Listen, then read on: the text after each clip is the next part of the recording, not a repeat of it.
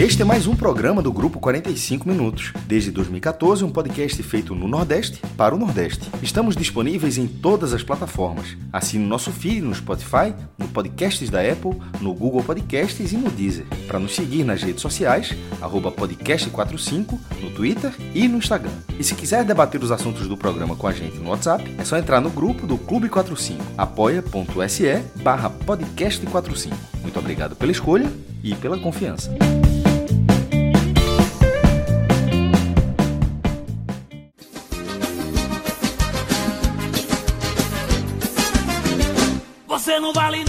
Eu gosto de você. Você não vale nada, mas eu gosto de você. Tudo que eu queria era saber por quê. Tudo que eu queria era saber por quê. Você não vale nada, mas eu gosto de você. Você não vale nada, mas eu gosto de você. Tudo que eu queria era saber por quê. Tudo que eu queria era saber por quê. Você Sejam todos bem-vindos e bem-vindas a mais um programa novo dentro do feed do podcast 45 Minutos. Um telecast especial sobre os campeonatos estaduais, que vamos gravar sempre às noites de quarta-feira, já madrugada de quinta-feira. Um programa em que a gente vai passar limpo o que está acontecendo nos estaduais dos clubes que a gente acompanha mais de perto, já que nessa temporada, assim como nas últimas, não vamos fazer os telecasts de todas as partidas do estadual. A primeira fase a gente vai fazer telecast apenas dos clássicos. E esses programas da quarta-feira vão servir para que a gente atualize os cenários, né? inclusive o desempenho dos times, com seus elencos alternativos. Vamos fazer uma avaliação de quem está chamando atenção, quem merece uma chance no time de cima. E clubes que estão jogando com seus elencos principais, a gente analisa o desenvolvimento do time, assim como faríamos em qualquer telecast. Tá? Nesse primeiro programa, eu, Fred Figueiredo, estou ao lado dos dois Cássios, Cássio Zirpoli no Recife, Cássio Cardoso em Salvador. A edição é de Clisman Gama, que também vai contribuir aqui com a gente nesse programa. Você não vale nada, mas eu gosto de você. Não vale nada, mas eu gosto de você. Tudo que eu queria era saber por quê. Tudo que eu queria era saber por quê. A abertura não poderia ser outra, quase que o hino dos estaduais. Você não vale nada, uma música de Dorival Dantas. Estamos ouvindo aqui na versão do Calcinha Preta, que é a versão clássica dessa música. Acho que todos os anos, quando a gente fazia o áudio guia do estadual, a gente sempre toca uma versão diferente dessa música. Esse ano não tivemos áudio guia do estadual, mas esse programa nas quartas-feiras traz um pouco desse desse clima, digamos assim, que hoje o estadual causa na gente, né? Que há muito tempo são competições que estão no processo de perda de importância, de perda de interesse. Nessa temporada a gente tem mudanças, inclusive, no televisionamento, a Globo deixando alguns estaduais de lado, deixando inclusive de transmitir as primeiras rodadas também dos estaduais que ela tem direito pelo país.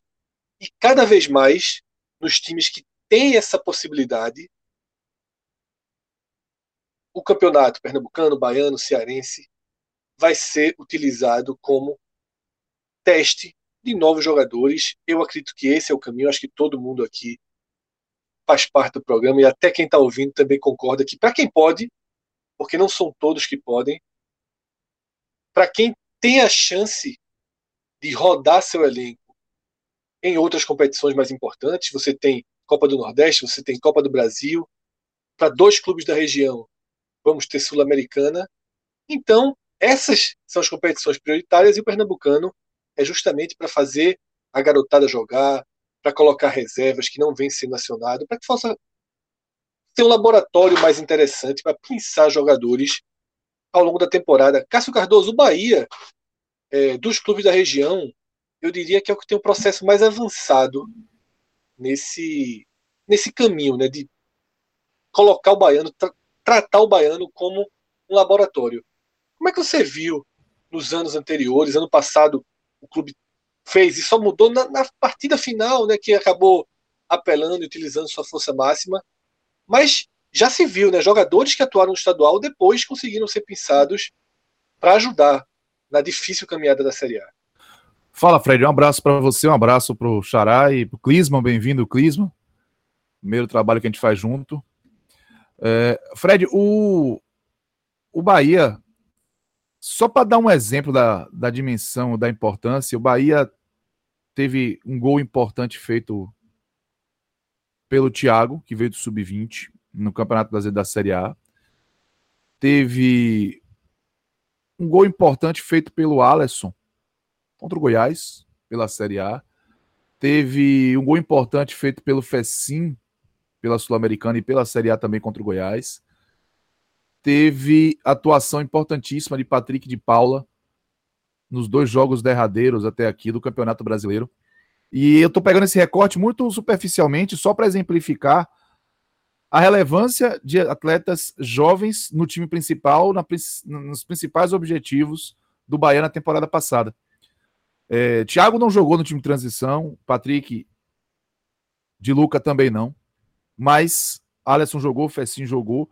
O que eu quero aqui, na verdade, é, é enaltecer a lógica. O, o time de transição do Campeonato Baiano do Bahia ele se mostrou absolutamente produtivo para o clube. Primeiro que do ponto de vista esportivo, garantiu a maior alegria que o torcedor do Bahia teve antes da paralisação por conta da pandemia, que foi vencer o clássico Bavi no Barradão por 2 a 1 Foi o time de Dado Cavalcante. Aliás, só assim o Bahia voltou a vencer o Vitória. Né? O, time, aspas, principal, ele não vence desde 2018, desde o 4 a 1 da Série A de 2018.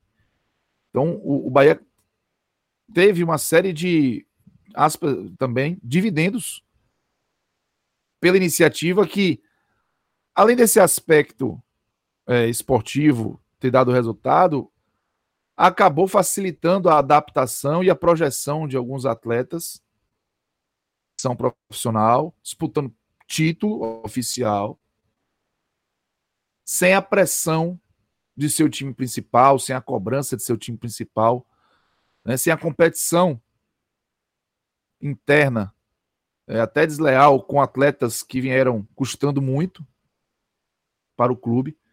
Então, é, eu lamento muito, Fred, Cássio, Clisma, que é, a pandemia, é evidente que a gente tem uma série de motivos para lamentar a pandemia, mas é, que o, o, time de transição não tivesse uma sequência ali naqueles momentos, porque eu tenho a impressão que o trabalho da do Cavalcante ainda tinha terreno para crescer e alguns jogadores. Ah, o Ramon, né? O Ramon foi titular do time do Bahia. Saldanha, né? Saldanha fez três gols na Série A. Então, é...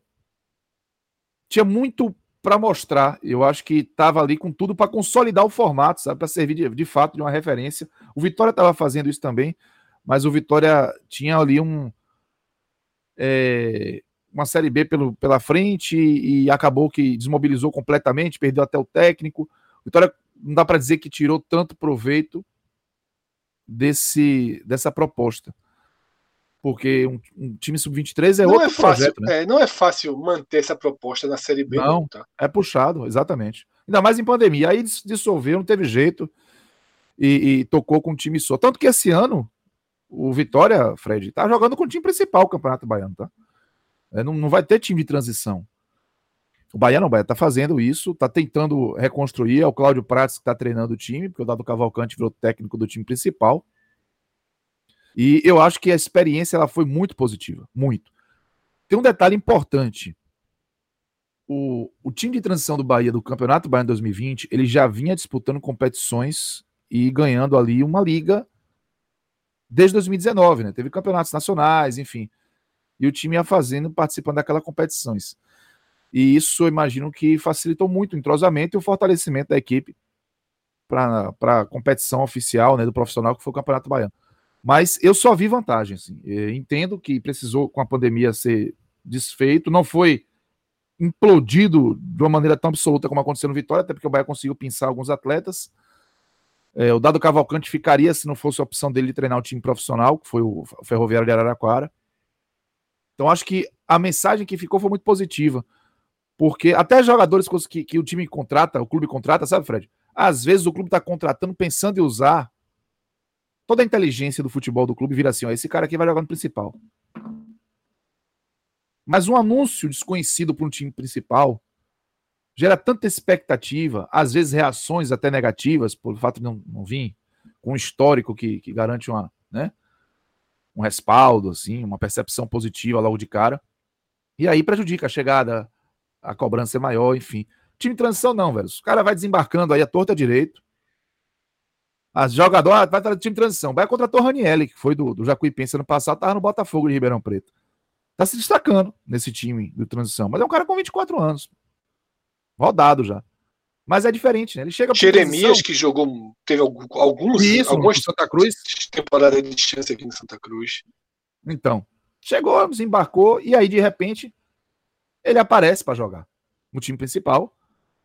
E, e aconteceu isso com o Flávio. O Flávio chegou, o Flávio foi vendido para a Turquia, chegou para jogar no time de transição, porque ele tinha passado pelo Vitória como promessa.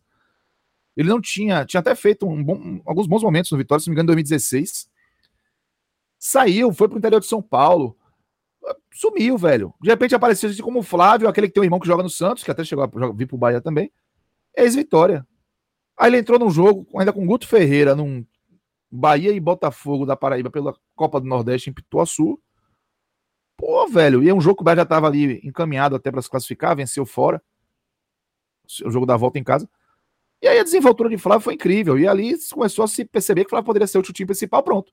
Em 2020, Flávio começou o ano titularíssimo do time. E saiu até valorizado, virou um bom negócio para o Bahia. O Bahia não soube repor. Então, assim, eu enxergo é, o projeto de um time de transição para clubes, inclusive, que, que tem outros horizontes em, em cenário nacional, né, até orçamentos maiores, despesas maiores e precisam jogar competições mais rentáveis. Eu acho que é um caminho absolutamente é, é, produtivo e promissor.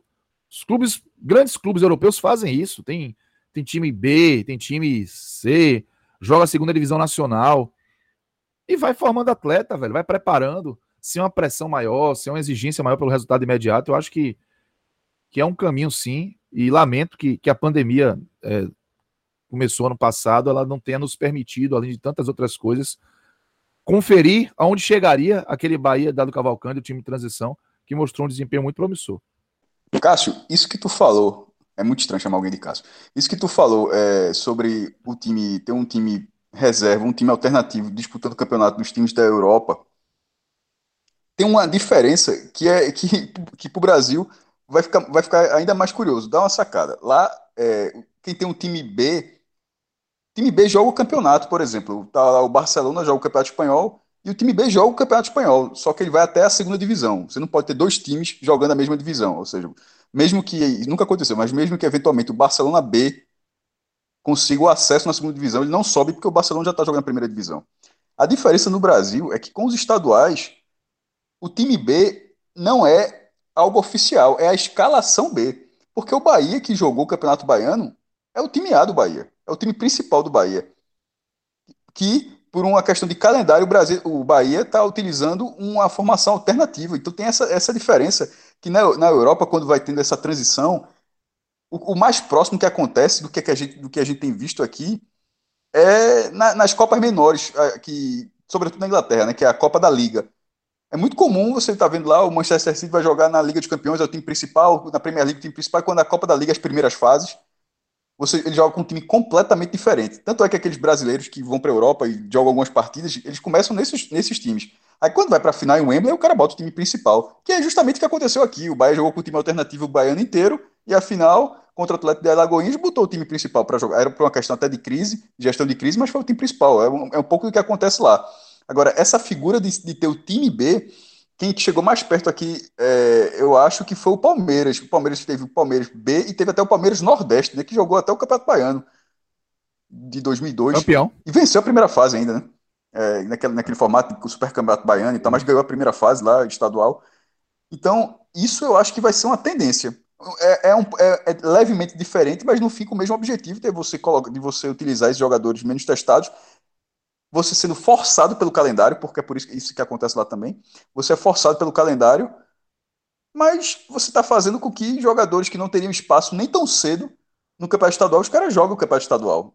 Por outro lado, para os jogadores, quem quiser valorizar sua carreira, os caras que estão começando agora, eu acho uma oportunidade de ouro também. Eu acho que esse ponto que você falou, Xará, que é bem interessante, porque por ser um campeonato oficial, profissional, que se não fosse o calendário, o time principal estaria jogando, é uma motivação, é, é assim, com todas Deveria as proporções, né? Com todas as proporções equivalentes ali, é, é diferente você jogar pelo time B, sabendo que é realmente o time B de, do clube que você defende, e você está defendendo o clube que joga numa competição oficial, numa competição A, só que está sendo disputada com o time B.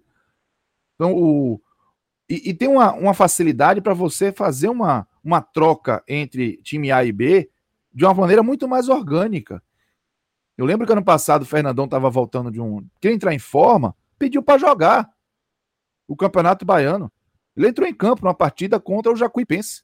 Inclusive, foi um problema, porque com isso o Matheus Saldanha foi para o banco, o Kaique não, não ficou nem no banco, porque deu um chilique lá.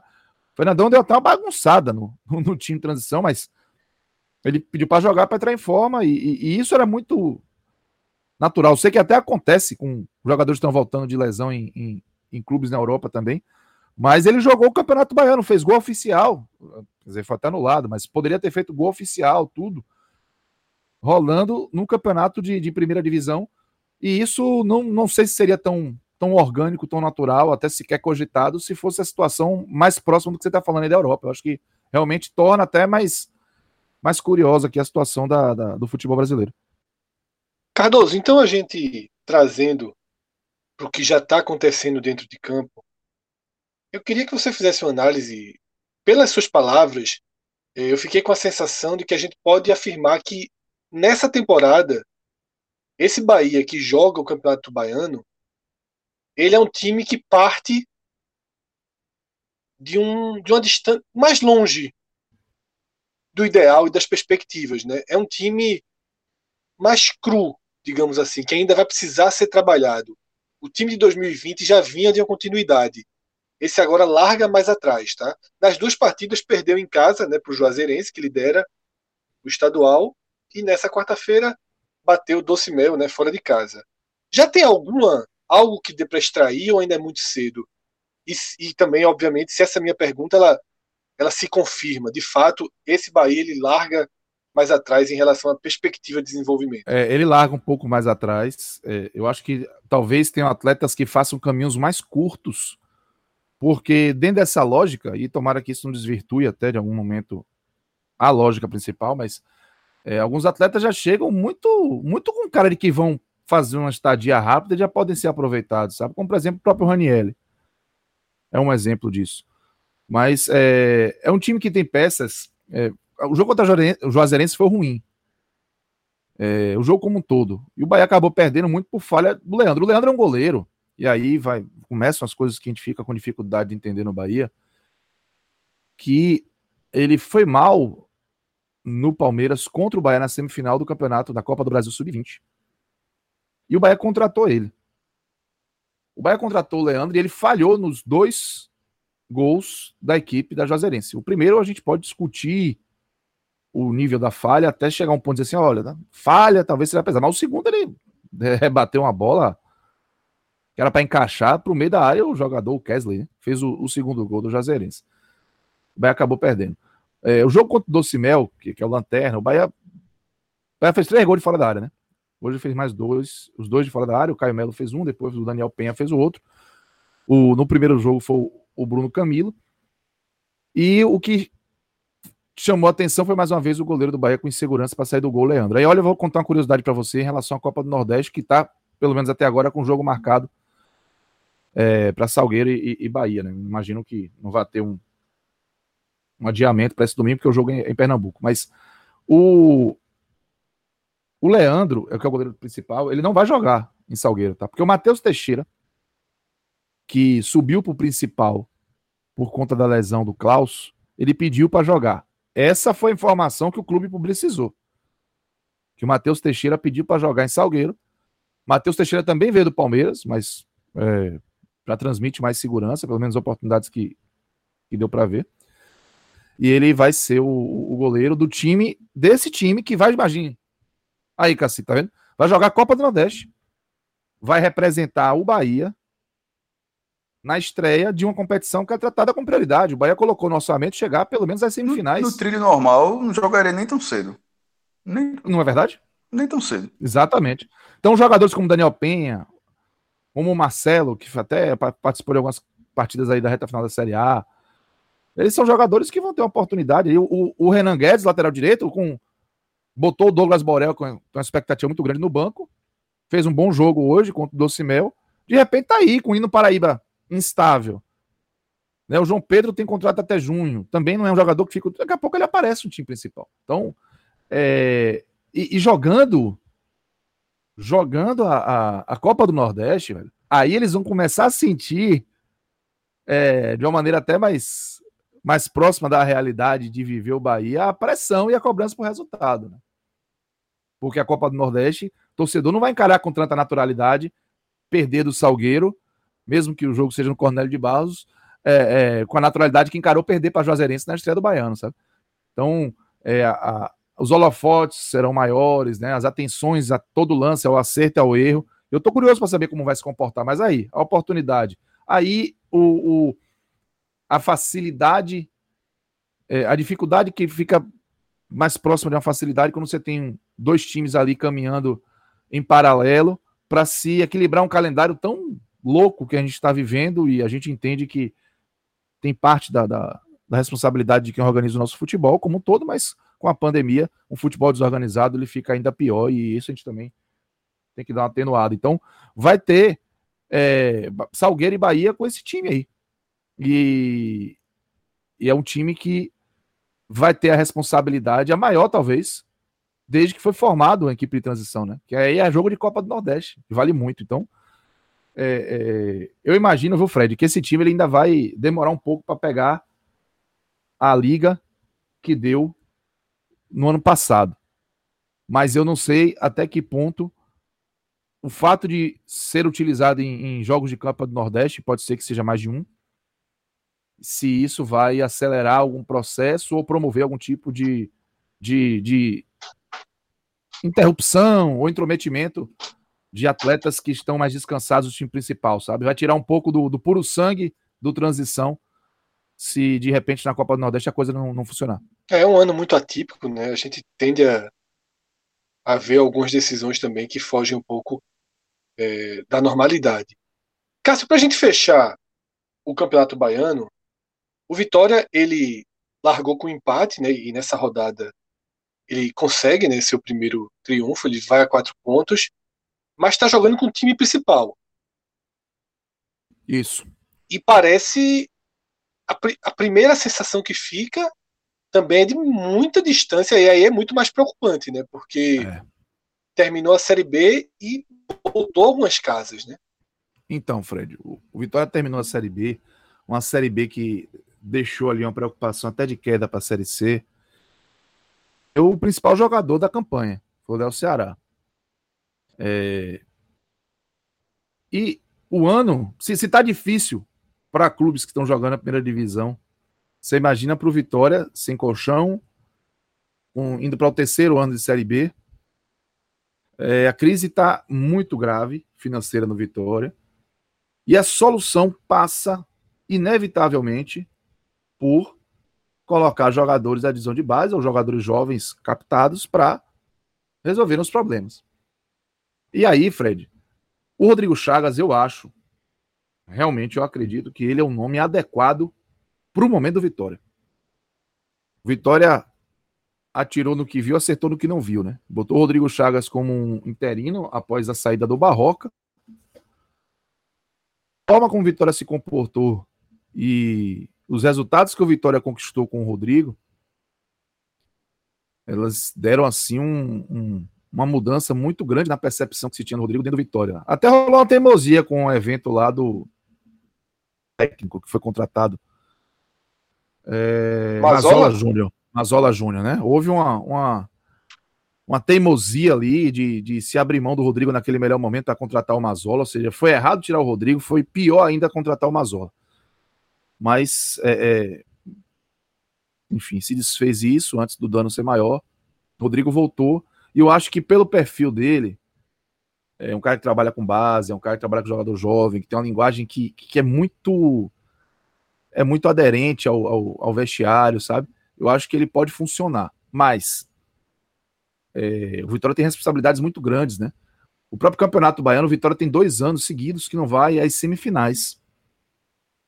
O Vitória tem a missão de evitar um tetracampeonato do Bahia, que não vem desde a década de 80, que seria o 50 título baiano do Bahia.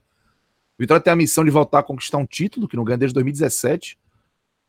E aí tem também a missão de formar um time, porque esse do Campeonato Baiano, que vá ser competitivo o suficiente para tentar tirar o Vitória da Série B. Uma Série B que promete ser bem complicada. Então, é, quando a gente vê o, o, time do Vitória que foi a campo, a gente percebe que tem alguns jogadores experientes, o Wallace, o Fernando Neto, mas é, o desempenho, ele, nos dois primeiros jogos, ele deu uma preocupada. Por motivos diferentes, né? É, o primeiro jogo, o Vitória se impôs e de repente desligou, saiu da tomada e um 2 a 0 que era muito fácil, que parecia uma goleada, virou um 3 a 3 tomando um gol do, do Paraíba no final, finalzinho do jogo. E o jogo contra o Atlético de Alagoinhas na, na segunda partida do Vitória, o Vitória venceu por 2 a 1 mas o Vitória não conseguiu fazer um bom jogo. Em momento algum fez um bom jogo. Teve justiça porque houve falha do outro lado, o Vitória aproveitou e acabou é, é, somando três pontos, mas mostrou dificuldades que vem desde a temporada passada, como lentidão na transição defensiva, muito tempo com a bola no pé e pouca efetividade em diversos momentos, mas tudo isso tem que ser atenuado porque a gente sabe que o Rodrigo está fazendo um trabalho de, de reestruturação muito profunda. Hoje, por exemplo, quem fez o gol de empate do Vitória foi o Ítalo. Ítalo, com H, no, antes do I.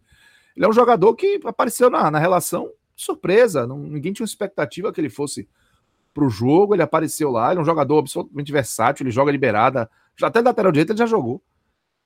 Liberada, joga por dentro. E aí ele fez o gol de empate, uma jogada individual, até bem boliçoso, e quem virou o jogo foi o Soares. O Anderson Soares. Que só tinha aparecido, tinha sido anunciado, veio do Globo, tinha sido anunciado já há muito tempo no Vitória, mas só foi jogar aquele jogo do Brasil de Pelotas, cumprindo tabela. Ele contribuiu para o gol do Samuel. E hoje, ele entrou e acabou fazendo um gol de, da virada depois do goleiro do, do Atlético acertar a cabeça do companheiro, né? O, o, companheiro desacordou, inclusive. E aí o gol ficou aberto. Então, é, a sensação que fica é que o Vitória tem um caminho muito longo, sabe, Fred? Só que esse caminho, ele não é um caminho de backup, sabe? Você não tem um backup.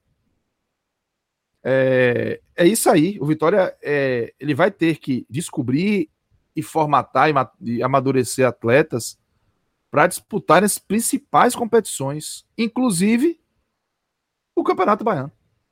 A Copa do Nordeste, o Vitória tem um jogo agendado pro Santa, contra o Santa Cruz na estreia no sábado. Não vai acontecer no Barradão nesse sábado, ou vai acontecer fora do estado da Bahia, ou será adiado.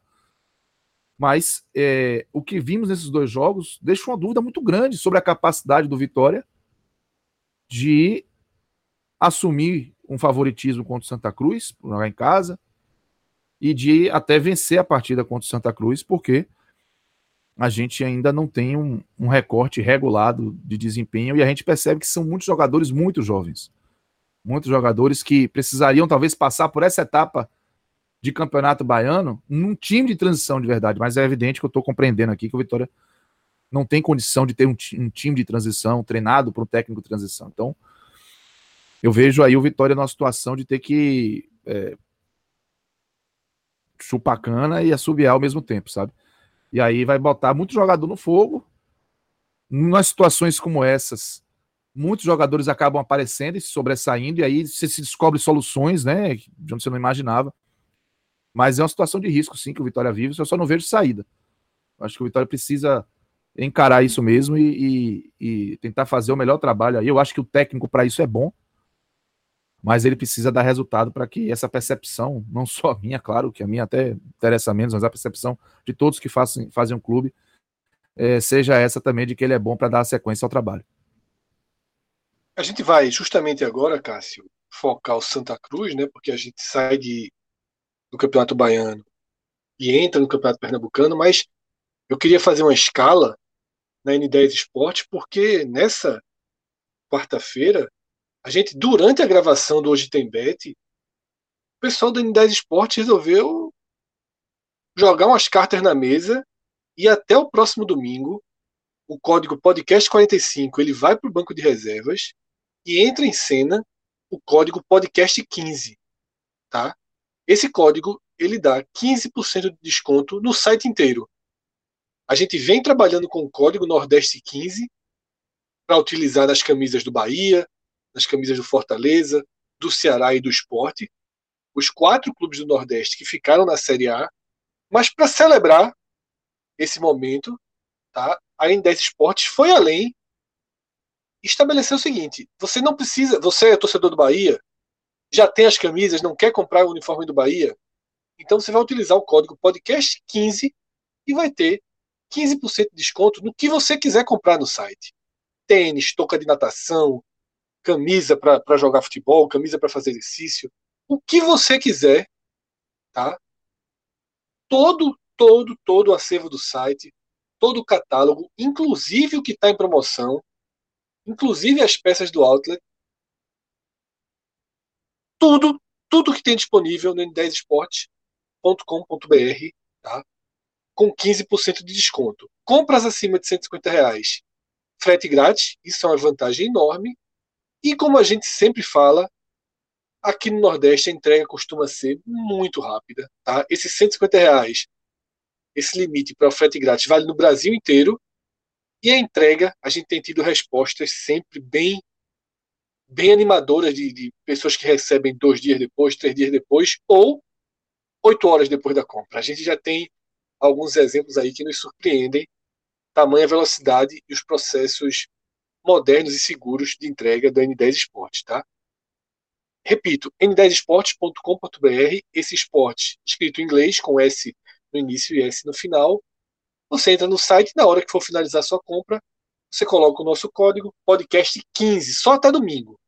Tá? A partir de segunda-feira volta o podcast 45, mas até domingo fica como podcast 15, 15% de desconto no site inteiro. Tá? N10 Esportes, no Instagram, n10esportes.loja. Cássio Zirpoli, é, aqui no Campeonato Pernambucano, a gente debateu isso no podcast Raiz da última segunda-feira. Com a mudança no ranking de federações da CBF, a gente já não pode dizer que o Campeonato Pernambucano não vale nada. Porque para Santa Cruz e Náutico se tornou uma, um único caminho possível de classificação para a Copa do Nordeste e para a Copa do Brasil. O Náutico esse ano, por exemplo, está fora da Copa do Brasil por não ter conseguido a vaga no estadual e por ter um ranking muito abaixo do, do mínimo para entrar no, no, nos recortes ali de classificação. A projeção para o ano que vem é muito pessimista, na verdade, para esse ano, 2021, é muito pessimista via ranking para o Náutico pior ainda para o Santa Cruz. Ou seja, dois clubes de tradição que precisam, via estadual, garantir suas vagas na Copa do Brasil e apenas um deles, com risco até de ser nenhum, e apenas um deles disputará a Copa do Nordeste de 2022. O Santa só vai disputar a Copa do Nordeste se for campeão pernambucano. E o Náutico tem duas chances: ser o próprio Náutico campeão ou o esporte ser campeão. Dessa forma, Cássio, é inevitável que Santa e Náutico coloquem, na medida do possível, o que eles têm de melhor para pontuar, para ganhar margem, né, para ganhar alguma segurança na disputa por algo tão importante. E nessa quarta-feira, o Santa Cruz colocou o que tinha de melhor né, para encarar o Vitória no Arruda. Um jogo que começou com a sequência de oportunidades do time visitante, mas depois que o Santa abriu o placar, o jogo foi trocando de mãos, indo para as mãos do Santa Cruz. Qual a tua primeira impressão, Cássio, desse Santa de Brigatti, dessa e também tua visão dessa escolha do Santa de já começar com o que ele tem de melhor? Primeiro que esse jogo do Santa, ele passou no Sport TV e assim, era quase um ano que o Santa Cruz não passava no, no Sport TV, né? Porque a, a Série C foi para a Dazon, é, outra, outra emissora, no, no streaming, uh, na Copa do Nordeste também. Então, assim, considerando um canal com um alcance maior. Faz muito tempo que o Santa Cruz não aparecia dessa forma. Eu achei, é, achei interessante ele ter entrado na, na rede. É, e a partida do Santa Cruz, eu acho que, como você falou, Fred, ela teve basicamente o mesmo time que terminou a terceira divisão e que ainda jogou a, a seletiva da Copa do Nordeste contra a Itabaiana. A gente cansou de falar aqui que o time não era ruim. Ele acabou não sendo um time de chegada. Foi assim durante toda a temporada de 2020. Dos resultados onde você pode só tirar um, que é o do Atlético Goianiense. Ainda se perdeu nos pênaltis, mas to todos os outros, o próprio do Confiança, mesmo Confiança, uma divisão acima, o Salgueiro na final do Pernambucano, a, a reta final da terceira divisão. Então, assim, isso fazendo boas campanhas. Porque é um time que, no, no, na fase classificatória, se fosse um, inclusive fosse um campeonato de pontos corridos, acho que era muito. O Santa Cruz possivelmente teria sucesso. Porque ele poderia até perder um outro jogo ali, mas sendo um campeonato simplesmente, quem somar mais pontos no final vai colocar uma tábua de classificação, porque é um time consistente. Pô, o, o, time, o time que estreou, Dani Moraes, só de jogadores mais experientes, a parte da discussão técnica de cada um. Dani Moraes, William Alves, é, Didira, Chiquinho e Pico. É um time até rodado demais, na verdade. É um time, é um, é um time que estava na Série C, um time que que, que acabou não, não se dando bem no final, mas que tecnicamente ele, ele conseguiu demonstrar, inclusive pela campanha que o Santa Cruz teve na, na fase classificatória. E o, e, e o desfecho da temporada 2020 para o Santa foi muito recente. E na hora que terminou já teve a seletiva, então assim, ele só teve um tempo para descansar minimamente o time, mas o time era basicamente esse. Brigado simplesmente daria a sua cara. E, e por que, que eu falei do Sport TV no começo? Porque quem todo mundo assistiu pelo Sport TV, não tem público no estádio, todo mundo viu a mesma transmissão. Meu amigo, a, o cartão de visita de Brigado eu achei impressionante, meu irmão. É, o sobrenome dele é mais ou menos o que ele faz na área técnica, é brigando o tempo todo, meu irmão. Eu achei assim, achei muito curioso como, como na estreia, claro, era a estreia mostrar serviço, mas como foi é, o perfil, esse perfil enérgico que foi o que o Santa Cruz trouxe. Joaquim, é, Joaquim Bezerro, novo presidente do Santa, inclusive queria, ele deixou claro, inclusive na entrevista pra gente no podcast, que ele queria esse perfil de treinador, e Brigado correspondeu. Parecia um, eu até coloquei no blog que parecia um trabalho de um jogo em clássico. É um jogo mais nervoso, um jogo mais pegado. Parecia que era que estava tendo um clássico naquele momento. Mas era a estreia Santa Cruz e Acadêmica Vitória. Onde você falou, Fred, a Acadêmica teve boas chances. Jordan, o goleiro do Santa, apareceu bem. Michael Cleiton foi negociado né, para o Bragantino. E Jordan apareceu bem. Mas o que me chamou a atenção nesse jogo, e o Santa Cruz, como você falou, ele está com a base, ele vai começar, ele vai, ele vai começar já, na, de certa forma, na frente de outros concorrentes porque ele começa por uma base tanto para o Pernambucano quanto para a Copa do Nordeste, que talvez seja suficiente para conseguir, no Pernambucano, certamente, e na Copa do Nordeste, sim, mais uma vez, que ele Santa Cruz consegue brigar todos os anos, quanto mais com um time mais organizado. Então, eu, eu acho que ele larga bem e, e com, a, com a motivação extra da torcida, que a partir dessa eleição era uma, era uma disputa que queria muito, né, de, de a, que a oposição vence, tirasse a situação naquele momento, e a oposição que obviamente hoje é a situação, mas eu digo em relação à, à última gestão do Santa. É, uma outra coisa que vale destacar dessa partida, os gols do, do time, um de Pipique e um de Léo Gaúcho, eu coloquei no blog como duas gerações, porque tem o Santa tem isso. É um time tão rodado, e eu estava até lendo aqui a entrevista de, de Brigata aqui da coletiva, ele disse que vai colocar muitos jogadores da base para jogar, porque é preciso, porque esse time rodado uma hora cansa também, falta perna também. Pipico vai fazer 36 anos. É, Dani Moraes é um zagueiro, inclusive o, o, o mostrou que ele no ano 2000 na, no sub-15 do Internacional. O esporte, que a gente vai falar daqui a pouco, estreou, estreou um cara de 16 anos que estava no início do ano passado, em 2020, estava no sub-15. O Dani Moraes estava no sub-15 em 2000, ano 2000, 2.000. É assim, é uma, então assim, tem jogadores rodados e, e, dentre esses jogadores mais jovens que o Santa Cruz vai testar, Léo Gaúcho, que tá na, já está há alguns anos, desde a Copa Pernambuco, quando o Santa Cruz ganhou em 2019, não teve Copa Pernambuco em 2020, mas ele já está nessa base há um tempão. Fez seu segundo jogo profissional e marcou seu primeiro gol. O que, o, o que, é, o, o que eu achei curioso é porque assim, foram dois gols na reta, um de cada tempo, no primeiro tempo, na reta final de cruzamento, gol de cabeça de Pipico, na reta final do segundo tempo ali, 10 minutos, 35 segundo tempo, cruzamento, gol de cabeça de Léo Gaúcho. Pipico fez o 35 gol dele pelo Santa, fez fazendo o primeiro com 16 anos entre eles. Então tem uma, tem isso pode ser um indício do que pode, do que pode ser esse Santa em algum momento, porque ele também não precisa ser o que foi do ano passado, aquele time que ganha todos os jogos do Pernambucano, pô, se ganhar é ótimo. Mas assim, acho que aprendeu que o que, que, que, aliás, reaprendeu, né? Porque o Santa lá no começo da década era justamente o Santa que na, era, na, na no, quando chegava mata-mata, atropelava e ficava com o título pernambucano. Já o do, do, ano passado era justamente o contrário. Era um time que ia muito bem na fase classificatória e não ia tão bem como acabou perdendo o título para o Salgueiro. Dessa vez, tendo, tendo um campeonato de 6 em 10, o Santa vai se classificar sem nenhum um problema e possivelmente vai brigar bem para ficar é, lá no, no, G2, que já pula para a semifinal, ele pode testar. E a importância da, da, do que o Santa Cruz tem para esse, esse, momento, ele tem uma, uma, um pouco de pressão, como o Fred falou, em relação à, à, disputa da Copa do Nordeste, mas isso não se decide na primeira fase, Fred. Isso vai se decidir no mata-mata. Assim, é, para a fase, eu acho que o Santa Cruz pode testar sem que comprometa a, o desempenho final de ser campeão pernambucano, que é a única chance, chance que o Santa Cruz tem de a Copa do Nordeste 2022. É porque o primeiro lugar na, na fase classificatória já protegeria de uma vaga na, na Copa do Brasil caso ele não chegue na final, para justamente não, não acontecer o que aconteceu sim. com o Náutico. Isso é da Copa, do, isso é da Náutico, Copa do? Nordeste. Isso é da Copa, isso é da Copa do Nordeste. Eu tava, desculpa, eu estava me referindo à Copa do Nordeste. Da Copa do Brasil você tem razão. É, o regulamento pernambucano ele mudou no passado para são os dois finalistas, o campeão e o vice, e não é o terceiro colocado. A terceira vaga é do melhor time da primeira fase, tirando os dois finalistas. Assim, se você for G2, significa que se for para semifinal, você já você meio que já praticamente é um passo e meio para ter essa vaga. A Copa do Brasil não me parece um problema tão grave nesse momento. Eu acho que o problema, a, a pressão maior, Fred, é a Copa do Nordeste mesmo. Não, sem dúvida, Cássio. A, a vaga na Copa do Nordeste é muito mais difícil. No estadual, vai para os dois finalistas e excluindo esses dois para o time de melhor campanha. É muito difícil um desenho em que o Santa não fique pelo menos com essa terceira vaga. Agora, como aconteceu com o Náutico? Em 2020, a gente liga uma espécie de alerta, né? Pra, pra Mas ele, o Náutico teve uma campanha ruim na primeira fase. Se você fizer uma boa campanha na primeira fase, você dá quase certo. Isso, isso. Mas é o que eu falei, esse, é, com esse time, pode, como tem, como tem três, são três grandes em Pernambuco. Assim, um sempre sobra da final, óbvio.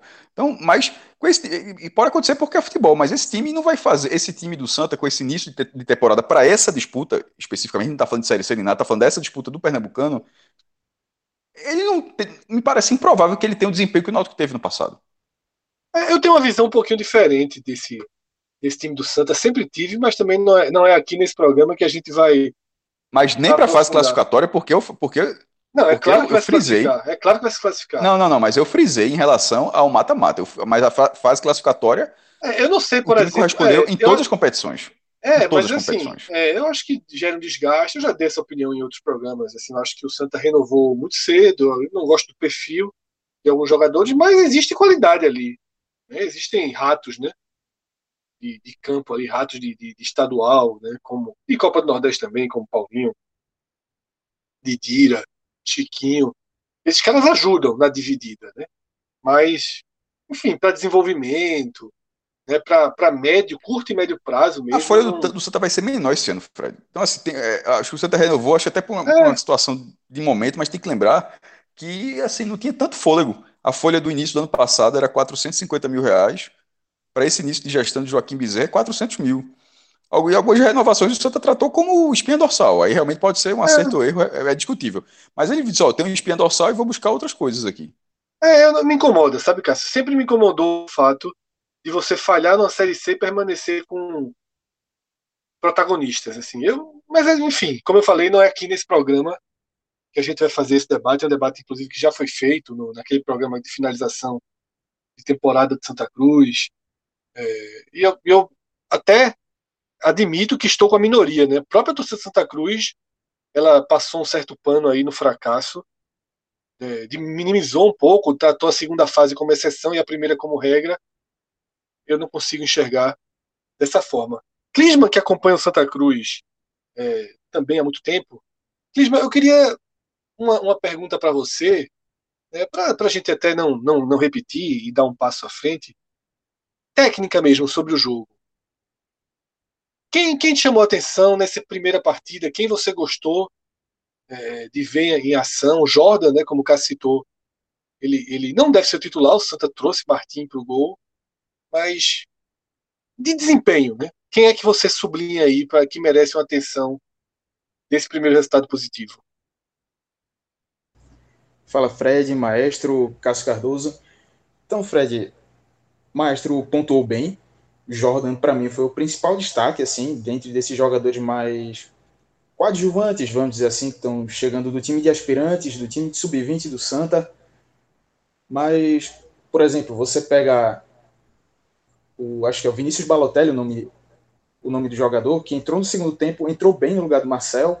Marcel que sentiu um pouco o peso da estreia, nervoso, na esquerda ali não se acertou. E aí o Balotelli, quando entrou, já tendo um suporte do Célio Santos ali pelo lado esquerdo, o Célio segurou mais, fazendo meio que um, um lateral, um terceiro zagueiro ali aberto naquele lado. O Balotelli teve essa liberdade para avançar do lado esquerdo e não sentiu tanto peso da estreia. Um jogador que chamou minha atenção, além do Jordan.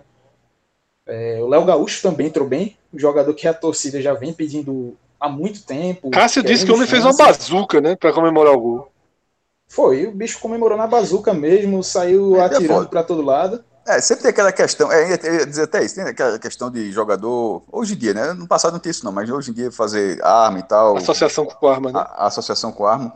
É, ele fez a bazuca, depois até fez a arma. Mas assim, a bazuca eu não lembro não, tá ligado? Assim, arma, porque ela é, é matador, a artilheiro, né? Matador. A referência, sendo a referência mais utilizada basicamente por, por todos, é de ser atacante matador. Mas um cara com a bazuca, me chamou muita atenção na hora, meu irmão. Eu, eu, tava, eu fiquei rindo sozinho vendo, vendo o negócio. Eu não lembro de ninguém ter. Alguém pode ter feito, mas eu simplesmente não lembro, não. Ele fez mesmo a, a, o movimento. engraçado mesmo.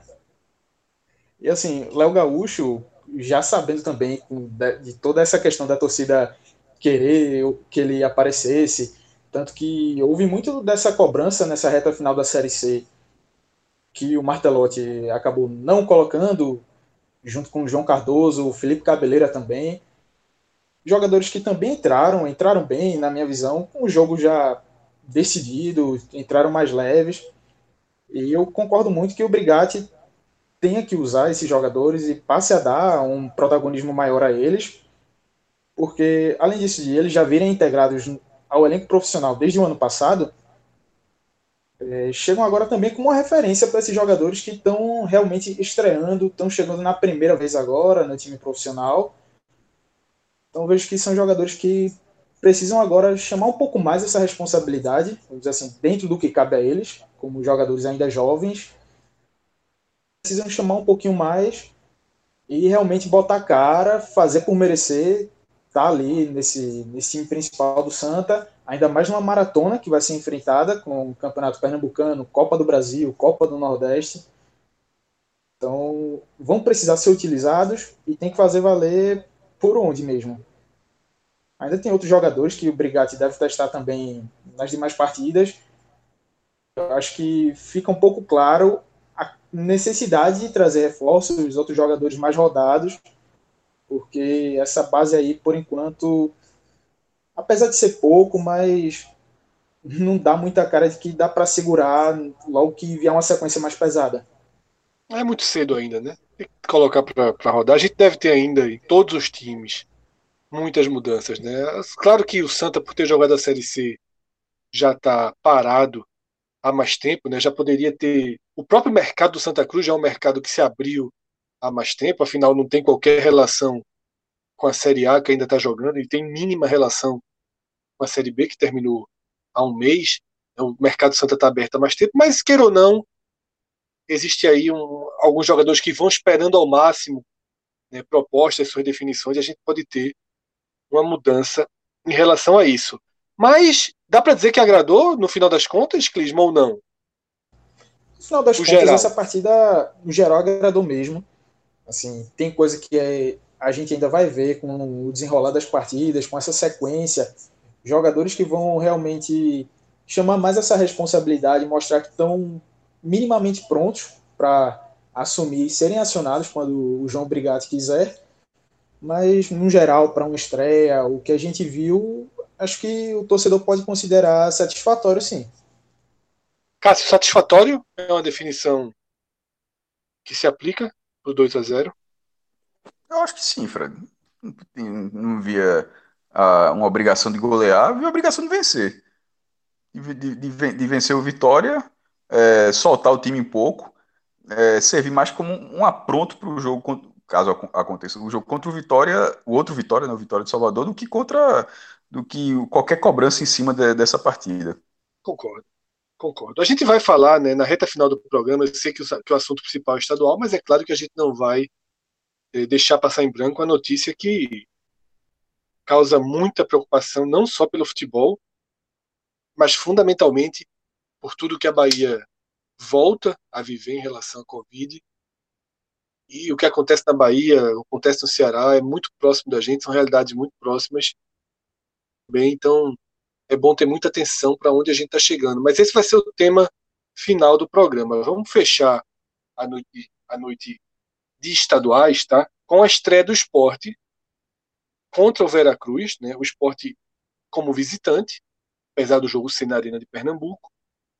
Sai perdendo no primeiro tempo, faz o primeiro tempo muito ruim, perde por 1 a 0 gol contra de Pedrão, que talvez seja um dos jogadores mais esperados dessa geração da base, né? É um jogador que, inclusive, várias partidas da Série A esteve no banco. É um zagueiro que se coloca muita, muita expectativa sobre ele. Obviamente, não é um gol contra que vai que vai minar isso. Time é, encaixa bem, um time muito jovem, né, com basicamente jogadores de 20, 20 anos, 18 anos, 16 anos, jogadores muito jovens, com exceção do goleiro, né, Carlos Eduardo, enfim, acionado, e do volante Serrato, que, que fez uma partida né, pelo, pela equipe principal. Cássio, qual a sensação que fica? Eu, assim, antes de, de, de você trazer seu comentário, eu só queria deixar claro o seguinte: mesmo que a gente estivesse falando aqui de um 3 a 0 para o Veracruz, eu só espero que nessa temporada o esporte não deixe o planejamento ser atingido por resultados negativos dentro do estadual ou fora do estadual.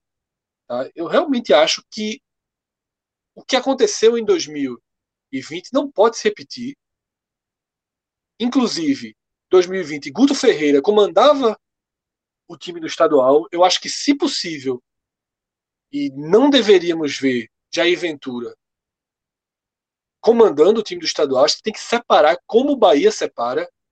Tá? Eu acho que tem que seguir esse exemplo, que é o exemplo que na raiz é do Atlético Paranaense. E mas além... nem, por exemplo, só provocando mesmo, mas nem clássico nem clássico, finais. Nem clássico. Em finais, talvez. Em finais, talvez. Mas na primeira fase, nem clássico. Tá? E nem se tiver chegando nas últimas rodadas, precisando ganhar para classificar. Eu realmente acho que tem que ser um trabalho com início, meio e fim. Agora, eu tenho absoluta convicção de que se o esporte montar um time de garotos e deixar esse time jogar sem ficar com interferência, o que é que eu chamo de interferência? É o exemplo que Cássio Cardoso deu com o Fernandão no Bahia. Porque ano passado o esporte chegava, colocava Richelli. Aí no segundo tempo colocava o William Farias. Aí o William Farias errava um passe ridículo, o time perdeu um jogo. Eu não acho que tem que, que, que levar titular para ficar no banco para jogar no segundo tempo, desatento, sem treinar. Eu acho que o esporte realmente tem que treinar um outro time. Sabe? E aí uma coisa é, chega um jogador fora de forma, um cara como o Serrato, que a gente não viu jogar, Algumas exceções, ok, mas exceções para jogar três partidas, quatro partidas. Não jogar uma partida. Não entrar 15 minutos na reta final do jogo para segurar resultado ou qualquer coisa do tipo. Eu, eu queria mais independência. Agora, não precisa ser excelente. Virão reservas. Quando terminar a Série A, você tem Juba. Fred, Micael, outra provocação. Você tem Gustavo. Fala, Cássio. O clássico, Santa Cruz Esporte, no Arruda, Vai ser na terceira rodada. 14 de março, daqui a duas semanas, basicamente. É, é, deve até Já ter deve... mudança, né? Porque esse jogo tá chocando com a, com a Copa do Nordeste, deve vir pro meio da semana. Mas, mas, mas, vamos responder a partir dessa mas, data, sim? O mesmo time que jogou, o mesmo time que jogou contra o Veracruz, enxertando Juba, Gustavo, Mikael, Everton, talvez, garotos da base. Não tem isso de Santa Cruz, não. A gente tem que acabar com isso. Não tem, pode ser Santa Cruz e Náutico juntos. Não tem isso. Porque se abrir a sessão para Santa Cruz, aí abriu, aí já vai já eventual. Não existe isso. sabe? Assim, é muito amadorismo, é muito A minha pergunta nem foi exatamente essa. A minha pergunta não foi exatamente o que você achava, não. É o que você acha que o esporte vai fazer. Eu não vi nenhuma sinalização, Cássio. Eu não vi sinalização. Se teve alguma reportagem sobre isso, garantindo, eu não, não a li. Tá? É, eu só espero que faça. Eu realmente espero que faça, porque é uma temporada muito atípica. Tá? Você falou desse jogo, esse jogo possivelmente vai ser três dias antes ou três dias depois da estreia na Copa do Brasil. Competição que o esporte vem cair na primeira fase. Então, assim, não, não vamos nem considerar essa possibilidade. Eu, assim, eu não quero considerar que Jair Ventura, né, que a gestão do esporte seja lá qual for, porque vai ser um novo presidente já quando essa terceira rodada vier. Eu só acho que o trabalho tem que ser independente. Independente de elenco, com um, claro que pode você pensar, o cara tá jogando muito, Ítalo, porra, tá jogando muito, tira ele do time, tirou. Não é ele jogar os dois, não. Tira do time. Tá jogando muito, velho. Beleza, vai jogar a Copa do Nordeste. Eu acho que tem que ser assim. Porque só assim você tem continuidade. Só assim você pega uma lista do Bahia que usa quatro jogadores na Série A fazendo gol e vende um e vende dois. Só assim. Agora, transformando esses jogadores e esse time em tapa-buraco, em, em pega na rua, aí não adianta. Aí o pega na rua e o tapa-buraco não classifica nem entre os seis, como foi o caso do ano passado. Eu tenho certeza que se deixar um time fixo da base, uma base fortalecida, como já falei, com nomes aqui como Juba, como Mikael, como Gustavo. Everton acho muito difícil, porque eu acho que Everton tem que continuar é, sendo acionado no time de cima mesmo.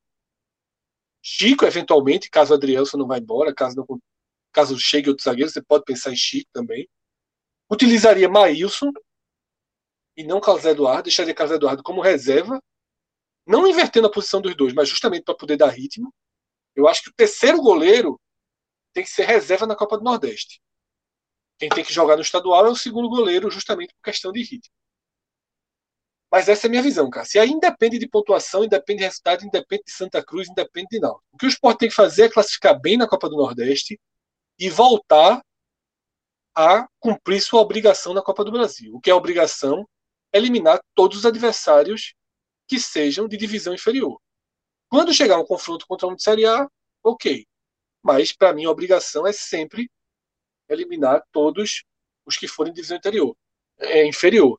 Mas, Cássio, tua visão aí do que, do que deu para tirar, né? Tudo muito cedo, jogadores muito jovens, mas o que deu para tirar aí dessa virada? Fred, e o esporte que jogou contra o Veracruz teve três jogadores do grupo principal, mas são três jogadores que, assim, que treinam com os jogadores do time principal, mas não são utilizados. Carlos Eduardo fez a sua estreia, Vinícius Popó fez a sua estreia e Serrato, que eu me lembro só tem jogado uma vez.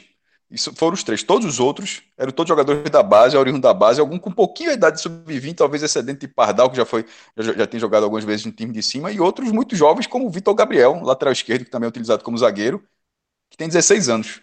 É, fazendo um, um, levantamento aqui, ideia de, de, de desde 1905 até 2021, quem é o jogador mais jovem da história do esporte. Então só me deu trabalho de colocar, lembrando alguns, alguns jovens mais jovens do que ele. Tipo, ele, ele jogou com 16 anos e 10 meses. É... Abaixo disso, Everton Felipe, que jogou na, em 2014 na Copa do Nordeste com 16 anos e 6 meses, e Ademir Menezes, que é aquele Ademir Menezes que você está pensando mesmo, que estreou pelo esporte em 1939, com 16 anos e 7 meses. Pode ter tido alguém com 15, 14, pode ter tido, mas assim, é, é uma idade muito baixa. Assim, o cara tá, já está jogando profissionalmente no time principal. Tá profissional e está jogando no time sub-20, mas jogando no time principal. E isso, e isso para mim, já resume que foi esse time do esporte muito novo. Quando você falou 3 a 0 para o Veracruz, eu só ponderei que se fosse 3 a 0 seria um problema, eu só, eu só discordaria pra, né, na fazendo a ponderação, porque o time Vera, do Veracruz também é um time completamente é, em formação, é um time com a base sendo emprestada pelo Retrô. É, é um time que subiu da segunda divisão. Então, assim, se, do exemplo que você deu, se fosse 3 a 0 para o Veracruz, eu acho que seria chato. Seria um baque muito grande para esse time jovem do esporte. Mas na hora que ele estreou vencendo, que ele conseguiu responder, vence, virando a partida no segundo tempo, é, fez, levou um gol, gol, fez um gol contra, é, muito emblemático. Primeiro gol do Pernambucano, gol contra. empatou com seis minutos do segundo tempo, aí teve a expulsão de Matheus Serra do, do Vera Cruz, tomou dois amarelos, os dois bem aplicados, e virou com um gol olímpico, com o goleiro falhando, e depois Popó, que contrato acaba domingo, não, não, sei se, acho que o esporte deveria devolver, é, joga, achei meio, achei bem lento, assim, o cara tá fazendo a estreia dele, e uma coisa que a gente teve lá no, debate, no começo do debate com o Cássio Cardoso, de vez, de vez em quando, a, a, gente, a gente falou que para alguns jogadores, pô, o cara pode enxergar, isso aqui é o time principal do esporte, isso aqui é uma oportunidade massa. Para outros, pelo fato de, de, a formação ser reserva, na cabeça do cara, o time não é o time principal, é um time aspirante. E não é dessa forma. Eu, eu, eu achei o cara meio. Hum, podia ter dado uma carga maior para o cara que está alguns meses esperando a oportunidade. Serrato também, inclusive. Cerrado também, um cara que está ali esperando a oportunidade, de repente está fazendo a estreia no Pernambucano, pô, o cara está sendo jogado justamente para ser para dar mescla de experiência e ser um cara tão assim, banho-maria, é, me chamou um pouco a atenção. Não, jogando mal, não, mas é só o nível de intensidade, não pelo jogador, que podia ser um perfil de jogador, mas nem era esse perfil, era simplesmente não entregando o que poderia entregar numa, nessa partida. Acho que não tem muito o que falar além disso, não, Fred. Foi o primeiro jogo de um time que estava treinando há 15 dias, o treinador é do próprio Sub-20, Ricardo Severo, e é, o resultado é que anima, porque o ano, o do ano passado já começou, teve alguns tropeços, esse resultado ele dá lastro para que esse time jogue mais vezes, para que esse time não, não para que o clube não se veja pressionado a abrir mão disso. Porque é, é algo que você, tá, você, tá, você bateu muito na tecla de usar esse time, eu acho que é muito importante que a, já que o esporte não tem um time de transição como o Bahia tem, tipo um departamento, ó, essa é a comissão técnica do time de transição, até, tem até nome, time de transição. Do esporte não, o esporte não chama dessa forma, o esporte chama como, só, vou colocar um time alternativo, né, porque é assim é, e tal. Na transmissão chamaram de time C, né? O, o narrador, eu é. até coloquei B, mas. Narrador é, e comentarista B, né? de Minas Gerais, né? É porque Rembrandt tá com Covid, pô. E porque Rembrandt tá, é. com Covid está se recuperando, sintomas leves, tomara que fique bem logo, e porque, de toda forma, seria. É, porque foram dois jogos Pernambucano seguidos, né? É, um 7 e meio de, Eu acho que seria. De, acho que, na verdade, Rembrandt transmitiria o de Santa Cruz com o Cabral. Acho que aquilo ali era. O, o... Só até com um por estado, eles não estão mais fazendo as contratações. É, por isso é Raposo, né? muito, né? Raposo. É, mas não, não tem mais, não tem, não tem trabalhado. Não sei como é que tá, mas mudou muito. Eles têm feito mais essa essa troca né, de, de narradores de outras praças narrando. Não, não tem sido uma coisa tão fixa como era, não. Mas, enfim, é, o, a narração não é, o, não é o, o foco aqui, mas foi uma curiosidade. Eu acho, Cássio, que a partida ela, ela confirmou alguns jogadores né, que já se tinha uma expectativa positiva sobre eles. Elias é um lateral. O Mendes 16 anos jogou bem, viu? Que eu também achei. Era outro que citar. Elias, eu gostei muito de Vitor Gabriel, alto, né? Tem um porte tem um porte bom. Ítalo, né, como sempre se comenta, né, que é um volante que faz gol, o volante chega na área, ele foi lá e fez gol. Eu acho que esses caras me chamaram a atenção, né? Foram jogadores que, que, que mais destacaram é, para mim. Paulinho mesmo, que muita gente elogiou, acho que foi apenas ok, não, não me chamou a atenção não. Eu preferi a atuação de Elias, né, que já conhecia, de Ítalo, e do lateral esquerdo, Vitor Gabriel, gostei da, da, presença dele também ofensiva, né, cabeça erguida, mas tudo muito cedo, tudo muito frágil, né, para que a gente possa possa dar uma qualquer qualquer atestado aí é tanto que o que eu, o que eu bato na tecla realmente é para que se dê tempo, né, para que se dê chance e para que não fique no muda muda, né? E meu único ponto negativo aí é que assim, Pardal recordista de chances, viu? Não, não, é não vai poder reclamar muito assim que. É isso que eu tô falando, pô. Será que o cara acha que era pra estar nesse momento em Curitiba? Pô, o cara tava jogando campeonato. Não, não era aspirante. É isso que os caras têm que entender, pô. Isso não é campeonato pernambucano de aspirante, pô. Não é pernambucano sub-20, é pernambucano profissional, pô. É um, é um jogo que tá passando no Premier, pô. O jogo do Santos tava passando no Sport TV também, além do Premier. Então, assim, é, isso acho que precisa ser mentalizado, porque, como você tá falando, não dá pra. É, é uma chance grande, pô carreira, o cara vai ter 10, 15 anos de carreira e tá numa exposição é, dessa. É, já... fez seu primeiro gol como jogador profissional, seja lá como for. Mas cobra, é, se cobrou o pênalti, tá, mas eu não tava gostando da atuação dele, não. Não, assim, gostei não. É... Tô dizendo assim, que historicamente, quando ele volta, vai dizer, ó, foi pro esporte, jogou, tem um gol. Assim que a gente viu o Richelli. Por exemplo. Richelli rescindiu. É... Richelli rescindiu com o Atlético Goianiense. Não sei quantos jogos, dois gols, é, Dois gols de Richelli. Foi dois gols de Richelli No No Campeonato Goiânia, Goiano. provavelmente. É, Que tá rolando E aí- agora. E, e veja como foi até essa final. Ó, é, Popó fez o primeiro gol dele como profissional, o Léo Gaúcho fez o primeiro gol dele como profissional. Assim, em situações em, campeonato estadual, onde é, podia ser uma coincidência, mas nesse caso não é, né? So- Sobretudo pelo lado do esporte. E o, e o do Santa forçando a utilização da base também. eu espero que seja uma tendência, né? É realmente o que eu espero. Mas para fechar o programa, como a gente tinha prometido, trazer de volta Cássio Cardoso, para tentar, Ainda tá aqui. né, já que Não tá não, pô. tá homem, homem, homem, eu soube aí que a madrugada do homem hoje é uma criança. Mas Cássio Cardoso, nos ajude a entender, né, o que está acontecendo em Salvador. A decisão de suspender o futebol, de proibir o futebol depois da partida entre Bahia e Santos pela Série A até domingo, né, por parte do governador Rui Costa, mas dando a entender de que tende a ser prorrogado, né? Até domingo é só a primeira decisão. A Fonte Nova volta a receber leitos, né? Volta a ser um hospital de campanha. Então, Cássio, é, o que é que está acontecendo, né, em Salvador e como vocês estão vendo aí esse cenário de proibição do futebol e de várias outras restrições que o governo tem tem atualizado, digamos assim. Fred, infelizmente não, não surpreende, né? O, a gente, infelizmente, eu repito, está se habituando a, a lidar com isso e foi algo que, com o crescimento, né, do contágio, dos casos, em especial, você ter ideia, hoje a Bahia registrou 4.398 casos de Covid em 24 horas. É muita coisa, velho. É muita coisa. São 68 mortes, né? Mas aí dá uma variada na- em algumas datas. Mas é, os leitos de UTI estão ali acima de 85% de ocupação. A preocupação é imensa com um colapso. O governo do estado já tinha decretado toque de recolher desde a semana passada. É, inicialmente, toque de recolher começando às 10 da noite, indo até as 5 da manhã. Quando foi na seg- no domingo, ele determinou que o toque de recolher seria antecipado para as 8 da noite.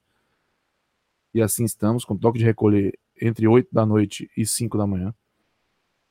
O prefeito de Salvador, Bruno Reis, ele deu uma declaração ali na rede social dele de que amanhã vai anunciar algumas medidas junto ao governador.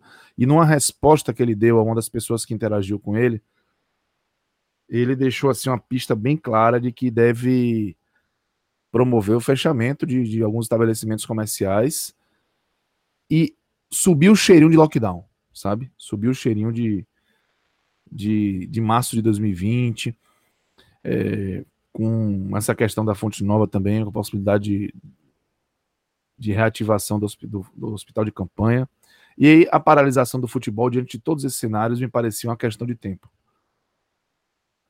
É, Infelizmente, a gente não conseguiu lidar ainda com, com a pandemia, né? Nós, como sociedade, é, eu percebi o quanto isso não foi tratado com a devida seriedade, né? Por boa parte da população. E festas clandestinas, festas na rua, velho. Bairro popular aqui, como a Ribeira.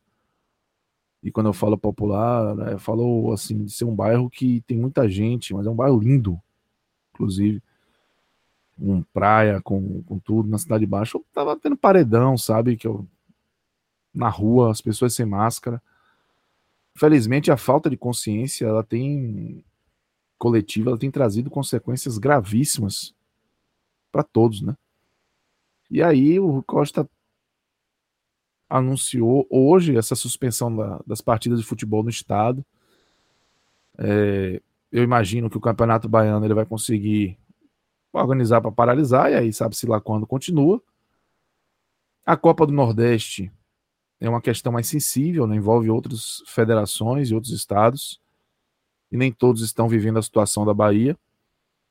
E provavelmente os clubes baianos vão precisar mandar seus jogos fora do estado, porque eu acredito, eu estou com você, eu acredito que isso não vai ficar restrito apenas até o domingo, que é o prazo inicial. E, e claro, né, a gente tem que acompanhar também as outras federações para entender aí a situação de outros estados para saber se isso vai ser uma tônica nacional, né? Eu vi o São, São Paulo, por exemplo, falando sobre toque de recolher, né, a partir de 23 horas. Fortaleza está com toque de recolher, tanto que gerou a polêmica antes do jogo entre Fortaleza e Bahia semana passada. A real, Fred, é que a gente tem aí uma, uma perspectiva sombria da sequência de futebol é uma pena que a gente não não consiga sequer é, levar isso como um grande problema diante dos outros problemas que estão gerando essa, essa situação, sabe? Que de uma maneira muito, muito transparente com vocês, já tem alguns dias que a minha relação com os outros eventos, inclusive os eventos esportivos, ela tem sofrido oscilações bem grandes assim em relação a tranquilidade, a, a, paz, a empolgação, ou até sofrimento, porque o que está acontecendo fora do, do, do, do futebol, uma, uma, série de preocupações, sim, mais relevantes, uma série de, de medos mesmo. E, e teve um determinado momento que eu realmente percebi que parecia muito uma questão de tempo, porque foi, foi muito rápido o, o crescimento, essa nova onda.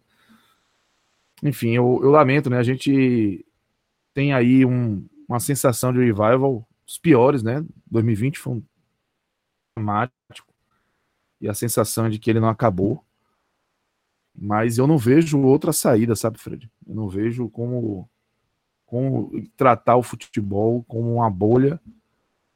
Eu acho que esse é um, o que está acontecendo no futebol, na verdade, é o sinal de que vai se buscar de novo fechar ao máximo as pessoas dentro de casa. E vamos ver até onde e quando vamos viver isso, né? Eu não quero passar de mensageiro do apocalipse, mas é, com a falta de consciência coletiva, sabe? Com, com a dificuldade que eu percebo das pessoas agirem coletivo, é realmente uma situação onde a única coisa que eu posso dizer é indefinição.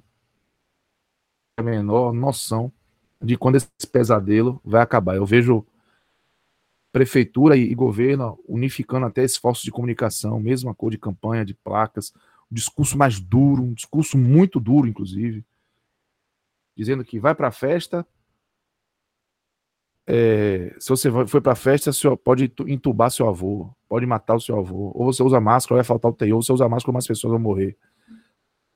Possível, mas não sei se está sendo suficiente. E, e aí acaba que tá já ficando sem sentido os jogos acontecendo na situação que a gente está vivendo aqui. Ser do ponto de vista esportivo, né? Dito que é, Bahia e Vitória vão acabar vivendo o que os outros clubes da, da região viveram no, no ano passado, os, uma praça que não é mando de campo deles.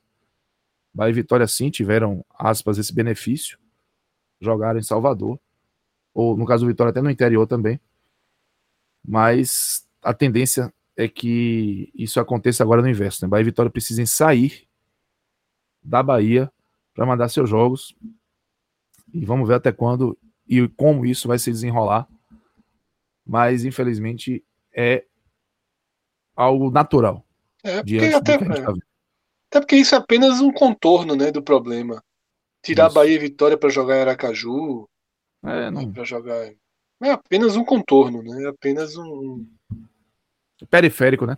É, muito periférico, até porque pode ser uma semana, duas, depois Aracaju também fechar, e depois Fortaleza fechar, Recife fechar. E como você falou, cara, a sensação é a pior possível, né? Porque é, a gente tá se parece caminhar de novo para um momento de maior rigidez, só que agora com 250 mil mortes nas costas e nos sentindo uns merdas assim enquanto sociedade, né? Perfeito. Porque claro que o governo federal ele tem uma parcela absurda de responsabilidade nisso. Claro que os governos estaduais e municipais também cederam mais cedo do que deveriam, né, uma pressão enorme e aceitável e natural né, de cadeias econômicas inteiras, né, quebradeira seria gigante. A gente sempre debateu isso. Se a gente voltar aí a Gamenons, que a gente gravava em março do ano passado, a gente dizia que não sabia como o Brasil conseguiria suportar, porque não tem economia, não tinha estofo, não tinha margem para todos os prejuízos que um lockdown, que restrições severas, inevitavelmente causam, né? E só que a gente também se depara com o fato de que nós não somos uma sociedade preparada para respeitar restrições severas, né? A gente não simplesmente não obedece. A gente prefere a roleta russa. A gente prefere lidar com a morte. A gente prefere fingir que nada acontece. É muito isso. É um DNA muito triste que a gente carrega, mas parece ser o nosso perfil, né? E... Enfim, é, mais uma vez a gente fica constrangido, né? Um pouco em estar tá debatendo temas do futebol, né? Como alternativas para o futebol acontecer. A gente viveu um pouco disso ano passado e de novo a gente fica aqui nessa encruzilhada, né? De vem um problema e a gente queira ou não, nós somos um podcast de futebol, a gente tem que trazer a visão do futebol. Então assim é meio perverso que a primeira reação da gente é o Costa proíbe o futebol na Bahia, nossa primeira reação é onde o Vitória vai jogar, né? É. Infelizmente, mas. Mas é assim, é importante mostrar que tem uma conscientização que vai debater onde vai jogar, mas que tem todo um problema para ser debatido também. Óbvio, né? A gente tenta fazer a nossa parte da forma mais honesta possível. Né? A gente precisa trazer o debate que se espera de um podcast de futebol e quando a gente diz que o provável caminho é o Vitória jogar em Sergipe, jogar em, ó, no Rio de Janeiro, em Brasília, onde, onde for possível, é, e o Bahia também, talvez tenha que fazer alguns jogos da primeira fase, ou muitos, ou toda a Copa do Nordeste, a gente nunca sabe onde vai parar, mas no fundo a gente deixa muito claro que nós estamos debatendo isso quase que por obrigação, né? porque é, deveríamos estar debatendo outras coisas, mas aí não seria esporte, não seria o podcast 45 minutos. Então é isso, é assim a gente encerra né, nosso primeiro programa especial dos estaduais. A gente vai ajustando o formato aí a cada nova edição, mas eu acho que foi, foi um bom começo. A gente conseguiu debater bem aí os momentos. Né? Campeonato Baiano com duas rodadas, Campeonato Pernambucano aí na, na sua primeira rodada. E quando Ceará e Fortaleza estrearem no, no, estadual, né, porque eles só entram no segundo, a gente vai debater aqui também. Assim como em outras edições vamos passar quando, quando os, os estaduais do, de Alagoas, né, que Sergipe, Maranhão, Rio Grande do Norte, Paraíba, eles forem afunilando, a gente também vai trazer clássicos, a gente vai fazer o possível para que o podcast 45 minutos cada vez mais traga também um conteúdo do NE 45 que aborda toda a região. O podcast 45 minutos foca ainda nos sete principais clubes, mas isso é um processo que com o tempo a gente vai cada vez mais ganhando força, ganhando braço e a ajuda de vocês é fundamental para isso. Obrigado aos dois Cássios, obrigado a Clisma, obrigado a você que ouviu até aqui. Desculpa se a reta final do programa não foi com o clima que, que você esperava, mas assim tem sido nossos dias instáveis né, e infelizmente ainda muito preocupantes. Abraço a todos, até a próxima, tchau, tchau.